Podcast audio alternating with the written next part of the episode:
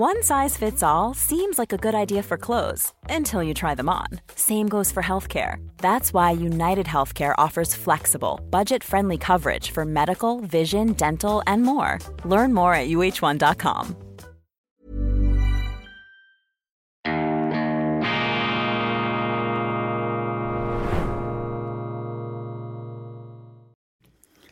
Grüezi miteinander, ganz herzlich willkommen und einen wunderschönen guten Morgen, meine sehr verehrten Damen und Herren, liebe Freunde, vor allem in Deutschland und in Österreich. Ich darf Sie begrüßen zur internationalen, hoffentlich horizonterweiternden Ausgabe von Weltwoche Daily, die andere Sicht, unabhängig, kritisch, subjektiv und gut gelaunt am Montag, den 13. November 2023. Subjektiv, selbstverständlich, das müssen wir uns immer wieder vor Augen halten.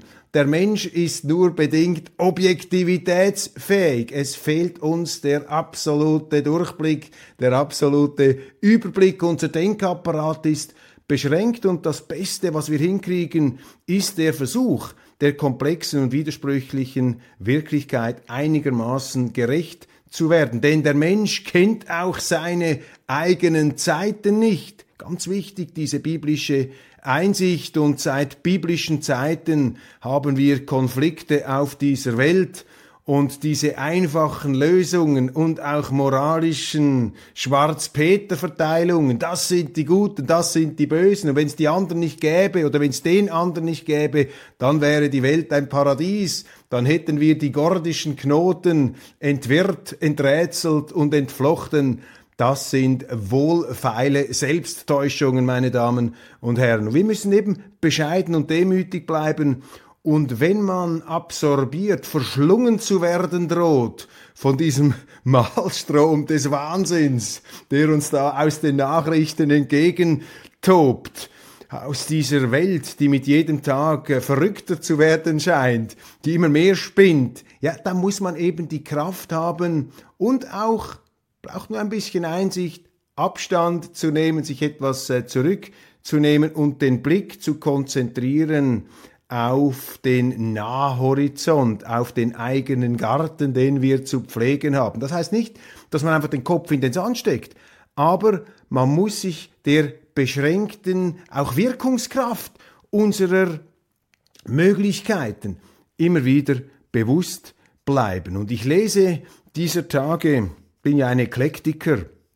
Jäger und Sammler, ich suche überall die Anregungen und im Moment lese ich äh, Mario Puzos Roman Der letzte Pate, der letzte Don. Großartig. Mario Puzo, der Mann, der die Godfather-Trilogie, ähm, die Drehbücher und auch den Ursprungsroman geschrieben hat. Und dort kommt der ähm, fiktionale, der erfundene Buch, Romancharakter Don Domenico Clericuzio zum Wort, zu Wort. Und Don Domenico Clericuzio sagt, das Wichtigste im Leben eines Mannes ist es, eine Arbeit zu haben, Geld zu verdienen, seine Familie zu ernähren und seine Familie zu beschützen gegenüber den Widrigkeiten, die sich da draußen zwangsläufig immer wieder ergeben werden. Und dieses äh, Lebensmotto, das scheint mir nicht gänzlich unvernünftig zu sein, wie es hier der äh, erfundene, der fiktionale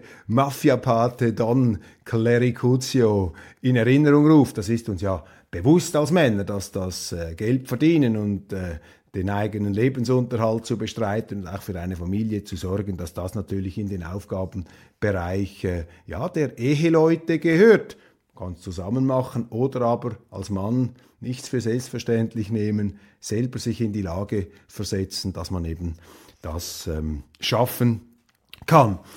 Ich bedanke mich ganz herzlich bei Ihnen für das überwältigende Interesse an unserer Veranstaltung in Dresden. Sie ist seit vielen Tagen ausverkauft. Nach kürzester Zeit waren da die Hunderten von Karten weg. Vielen, vielen Dank für das große Interesse. Ich unterhalte mich ja in Dresden mit Werner Patzelt über äh, Deutschland, über die Welt und wir werden alles daran setzen, da auch eine Videoaufzeichnung zu machen, dass die, die kein Ticket bekommen haben, auch dabei ähm, sind.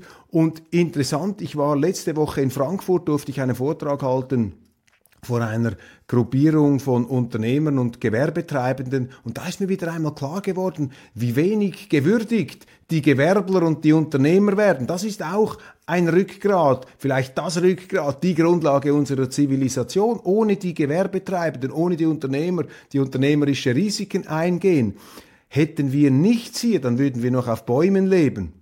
Und deshalb muss man die unternehmerische Tätigkeit nicht nur würdigen, sondern man muss sie auch pflegen und schützen vor den Auswüchsen des Staates. Und wenn ich sehe, wie in Deutschland, wie in der Schweiz, da eine Bleiplatte der Regulierung um die nächste auf die Unternehmer gelegt wird, auch die Steuern und Abgaben, die da in die Höhe schießen, dann ist das eine Politik, die letztlich die Pfeiler gefährdet, auf denen unsere Zivilisation beruht. Und das ist den Medien und auch den Politikern ähm, viel zu wenig bewusst, nicht nur in Deutschland, auch in der Schweiz.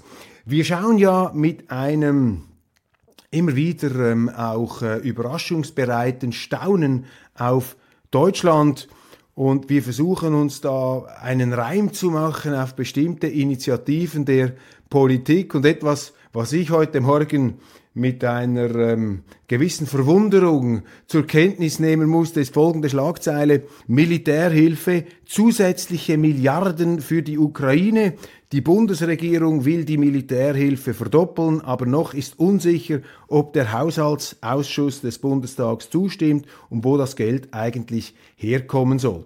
Wäre ich Deutscher, würde mich, glaube ich, äh, ziemlich aufregen über solche Nachrichten. Zum einen ist ja mittlerweile auch in den NATO- und USA-Kreisen hinlänglich bekannt, dass diese Offensive der Zelensky-Regierung nicht von durchschlagendem Erfolg gekrönt ist, um es etwas zurückhaltend auszudrücken. Wir haben Machtkämpfe ähm, in und um die Regierung von Kiew. Wir haben äh, ein Russland, das seine militärischen Ziele zu erreichen scheint. Klammer auf, ich gehörte nie zu jenen, äh, die die These verbreitet haben, Russland wolle die Ukraine erobern. Wäre dies der Fall gewesen, müsste man Wladimir Putin als den wirklich inkompetentesten Generalissimus der Weltgeschichte bezeichnen, denn sie können einen 40 Millionen Staat damals oder 35 Millionen Staat flächenmäßig riesig wie die Ukraine nicht mit 190.000 Soldaten erobern. Das ist völlig ausgeschlossen und es ist ähm, irritierend, wie viele angebliche Militärexperten auch in unseren äh, Kanälen, in unseren Breiten dies erzählt haben. Klammer geschlossen. Also da ähm, investiert äh, die Bundesrepublik Geld, das sie offenbar gar nicht hat, in eine Sache, die verloren scheint. Das steht vermutlich im Zusammenhang auch da mit den Abseilungen und Rückzugsbewegungen, die wir in Washington beobachten gegenüber der Ukraine. Äh, es ist ja für den amerikanischen Präsidenten Biden geradezu ein Geschenk des Himmels, dass dieser fürchterliche Nahostkonflikt da noch einmal explodiert ist äh, zwischenzeitlich. Das erlaubt es den Amerikanern da, sich abzuwenden von einer verlorenen Sache. Und jetzt müssen eben die Europäer hier äh, sozusagen die Deutschen ähm, in die Bresche springen. Und für mich ist das Ganze auch äh, und gerade äh, ein Krieg der Amerikaner gegen Europa, was da in der äh, Ukraine passiert. Ich meine, die Amerikaner treiben das Ganze voran, aber bezahlen, ausbaden müssen es dann die Europäer, müssen es dann die Deutschen, vor allem Amerikas Krieg gegen Europa, eine ganz traurige Sache. Und was diese Entscheidung, da weitere Milliarden für die Ukraine aufzuwerfen, zusätzlich als absurd erscheinen lässt, sind die jüngsten Enthüllungen zu dieser ganzen Nord Stream-Attacke, zur Nord Stream-Sprengung. Da haben jetzt Spiegel und Washington Post ähm, herausgefunden, wollen sie herausgefunden haben, ich sehe das Ganze natürlich mit größter äh, Skepsis, dass ein ukrainischer Ex-Geheimdienstler hinter der Nord Stream-Sprengung stecken soll. Für mich ist klar, ohne die Amerikaner ist so eine Nord Stream-Sprengung kaum denkbar. It's that time of the year. Your vacation is coming up. You can already hear the beach waves, feel the warm breeze, relax and think about work. You really, really want it all to work out while you're away. Monday.com gives you and the team that peace of mind. When all work is on one platform and everyone's in sync, things just flow wherever you are. Tap the banner to go to Monday.com. Quality sleep is essential. That's why the Sleep Number Smart Bed is designed for your ever evolving sleep needs. Need a bed that's firmer or softer on either side? Helps you sleep at a comfortable temperature? Sleep Number Smart Beds let you individualize your comfort so you sleep better together. JD Power ranks Sleep Number number 1 in customer satisfaction with mattresses purchased in-store. And now, save 50% on the Sleep Number limited edition Smart Bed for a limited time. For JD Power 2023 award information, visit jdpower.com/awards. Only at a Sleep Number store or sleepnumber.com. Die Nordsee, die Ostsee, ein NATO-Gewässer par excellence. Der Glaube, dass man da einfach ein bisschen in der Gegend herumtauchen kann oder mit ein paar Sprengdrohnen eine Pipeline ähm, in die Luft jagen kann, ohne dass die Amerikaner das wissen. Ich meine, das wäre ja geradezu ähm, besorgniserregend, wenn man die äh, Dichte auch der militärischen Präsenz in dieser ähm, Weltgegend sich vor Augen führt. Aber eben, äh, es gibt ja die Theorie, dass die Ukrainer dahinter stehen und wäre ich ein deutscher Politiker, würde ich keinen Rapper mehr in die Ukraine verschieben, bis die Ukraine das nicht lückenlos dargelegt hat. Aber das kommt dann eben wieder komplizierend hinzu. Die deutsche Bundesregierung selber will ja diesen Vorfall gar nicht aufgeklärt haben. Das ist doch eine Schande, ist doch ein Skandal, dass äh, sich äh, die Europäische Union, dass sich äh, vor allem auch Deutschland als wichtiger Staat ähm, nicht bereit sehen, gerade zu verweigern, die Aufklärung des größten Terroranschlags auf eine systemrelevante Infrastruktur, deren Zertrümmerung nicht zuletzt zur Folge hat, dass in Deutschland ganz massive Kaufkraftverluste entstanden sind, dass die Wirtschaft in Bedrängnis gerät. Und da stellt sich eine Regierung einfach auf den Standpunkt, nein, nein, das muss nicht aufgeklärt werden. Das lassen wir jetzt alles schön auf dem Meeresboden ruhen. Die gleiche Regierung, die den Auftrag hätte, den Rechtsstaat hochzuhalten, nicht nur im Bereich der, der Mülltrennung oder der Abrechnung von Mehrwertsteuern bei ähm, Gewerbetreibenden. Dort kennt man dann kein Pardon, wenn irgendein Paragraphchen verletzt worden ist. Also da, allein an diesem Beispiel merken Sie ja, dass etwas aus den Fugen geraten ist, dass etwas nicht mehr stimmt. Und die Leute haben das längst realisiert. Da muss sich dann auch niemand mehr wundern, wenn eine solche Regierung an Zustimmung verliert, obwohl in Deutschland, so wie ich das beurteile, ein ähnlicher Impuls vorhanden ist wie in der Schweiz. Man möchte nicht schnell einen Regierungswechsel und da die Pferde umsatteln und sozusagen von einem Extrem ins andere kippen. Die Deutschen sind auch stabilitätsorientiert. Auch das ist keine Überraschung, wenn man sich die Geschichte Deutschlands der letzten 150 Jahre ähm, vor Augen führt. Da hatten sie ja genügend Ausnahmezustand. Dann der türkische Präsident ähm, Erdogan will seinen Besuch in Deutschland am Freitag nutzen, um einige Botschaften an den Westen zu übermitteln. Erdogan hat sich da ja ganz massiv für die Palästinenser und gegen Israel auf die Barrikade ähm, gestellt. Äh, das scheint er da tun zu müssen in seiner Rolle. Ich halte mich mit äh, steilen Thesen und absoluten Wahrheiten angeblichen beim Nahostkonflikt zurück. Ich habe darüber auch in der schweizerischen Ausgabe gesprochen. Denn dieser Konflikt ist äh, sehr, sehr alt. Das ist ein umkämpftes Gebiet, ein äh, ganz spezielles Gelände der Nahe Osten. Und sehr viele, viel intelligentere Leute als ich haben bereits versucht, diesen gordischen Knoten zu enträtseln, zu ähm, entwirren, ähm, aufzulösen. Und es ist ihnen nicht gelungen. Und alle, die heute nun sich da etwas aufplustern und sagen, ja, ja, das sind die Schuldigen, das sind die Bösen, das sind die Guten und wenn es den nicht gäbe oder den anderen nicht, dann hätten wir da längst Frieden und Freiheit. Ich halte diesen Krieg letztlich, diesen Konflikt muss ich sagen, nicht den Krieg, aber diesen Ostkonflikt, den halte ich für praktisch unlösbar, weil auf allen Seiten, jetzt sowieso nach diesen Gräueltaten, das Interesse fehlt, hier das zu machen, was im Grunde vermutlich das Vernünftigste wäre, eine Zwei-Staaten-Lösung, ähm, aber die kommt eben nicht zustande. Und ich habe den Verdacht, dass eben auch auf palästinensischer Seite dieser von der internationalen Gemeinschaft finanzierte Opferstatus viel zu attraktiv ist. Ich meine, nehmen Sie diese Hamas-Führer. Ich bin kein Hamas-Experte, aber ich beobachte einfach, dass diese Hamas-Führer in Willen äh, im Golf leben. Meine, denen geht es nicht schlecht. Und die Palästinenser vererben ja ihren Opferstatus beziehungsweise ihren Flüchtlingsstatus an kommende Generationen. Das ist auch eine Abstrusität meines Erachtens und hindert ja letztlich auch, behindert letztlich auch eine Kompromissfindung. Und Ex-Präsident ähm, Clinton, US-Präsident Clinton war äh, am Wochenende in der Schweiz und hat dort gesagt, ja, er sei immer noch ein Verfechter der Zwei-Staat-Lösung, aber da müssten eben beide Seiten bereit sein, nicht zu 100 Prozent gewinnen zu können. Er ist sehr pessimistisch. Ich bin es auch und vor allem misstraue ich jenen, die da sich äh, moralisch oder erkenntnismäßig allzu einseitig positionieren. Das ist einfach eine komplexe Geschichte und da muss man bescheiden bleiben. Da haben wir auch nur sehr, sehr beschränkten Einfluss.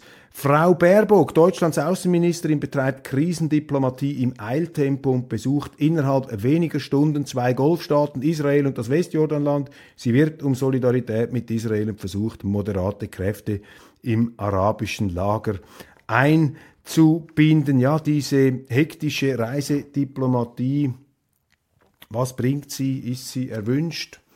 Wird sie gesucht? Oder ist da jemand auf einer persönlichen Mission unterwegs, um in diesem Konflikt sich selber zu profilieren? Das sind Fragen, die einem da durch den Kopf gehen mögen. Eine interessante Umfrage habe ich ähm, gelesen in der Washington Post. Da sind im Gazastreifen und auch im Westjordanland, Westjordanland und in der arabischen Welt immer wieder Umfragen durchgeführt worden und die Washington Post hat sie zusammengefasst. Und interessant ist, dass diese Hamas zunehmend kritisch gesehen worden ist auch und gerade von der palästinensischen Bevölkerung, aber auch in der weiteren arabischen Welt. Und das ist bemerkenswert. Das zeigt nämlich, dass diese Gräuelattacken vom 7. Oktober vielleicht auch der Tatsache geschuldet sein könnten, dass eben die Hamas gespürt hat, eben, dass ihr die Fälle da davon schwimmen, dass die Zustimmung zurückgeht und sie ihr islamistisches totalitäres Regime möglicherweise auf Dauer nicht mehr ähm, herstellen ähm, und aufrechterhalten können, sozusagen ein Lebenszeichen, um sich da in Erinnerung zu rufen und auch abzuschrecken, nicht zuletzt die eigene Bevölkerung.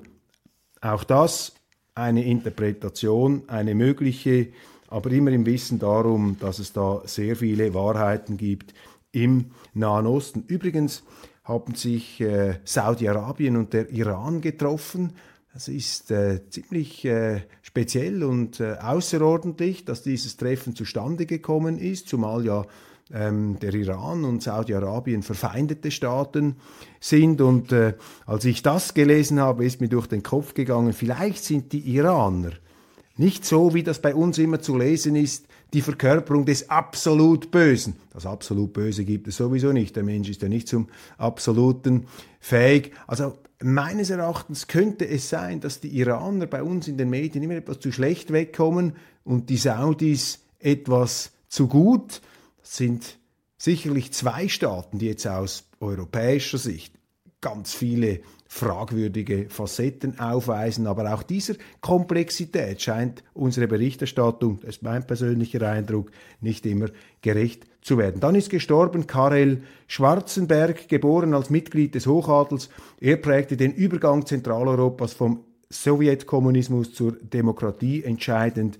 Mit Tschechien die Personifizierung eines Europäers. Solche Nachrufe haben wir auch in unseren Medien lesen können. Karel Schwarzenberg, sicherlich eine große, eine bedeutende Persönlichkeit. Ich habe ihn verschiedentlich erlebt. Einmal in einer Diskussion vor der Abstimmung der Schweiz über die Massenzuwanderungsinitiative der SVP 2014. Damals hat sich dann das Schweizer Volk entschieden, hier die ähm, Massenzuwanderung in die Schweiz schon damals massiv zu drosseln. Dieser Volksentscheid ist dann nicht richtig umgesetzt worden vom Parlament. Und im Vorfeld dieser Abstimmung hatte ich eine Diskussion mit Karel Schwarzenberg und äh, Eric Guier von der NZZ. Damals war er noch Auslandschef, glaube ich, noch nicht äh, Chefredaktor.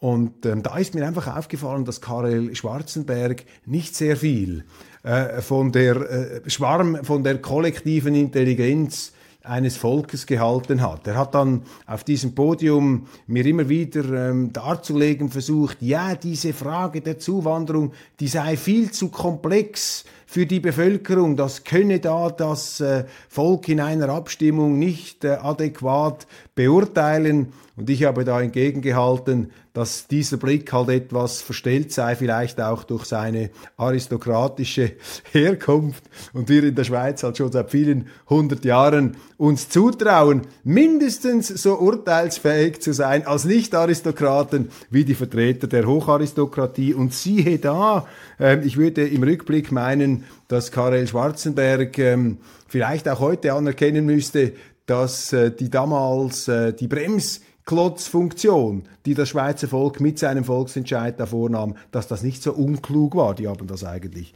richtig gemacht. Dann ist ein Buch erschienen, interessant, Aufbruch des Gewissens, eine über tausendseitige Abhandlung über die Entwicklung der Bundesrepublik seit 1945 und zwar vor allem die moralischen Sensibilitäten innerhalb Deutschlands.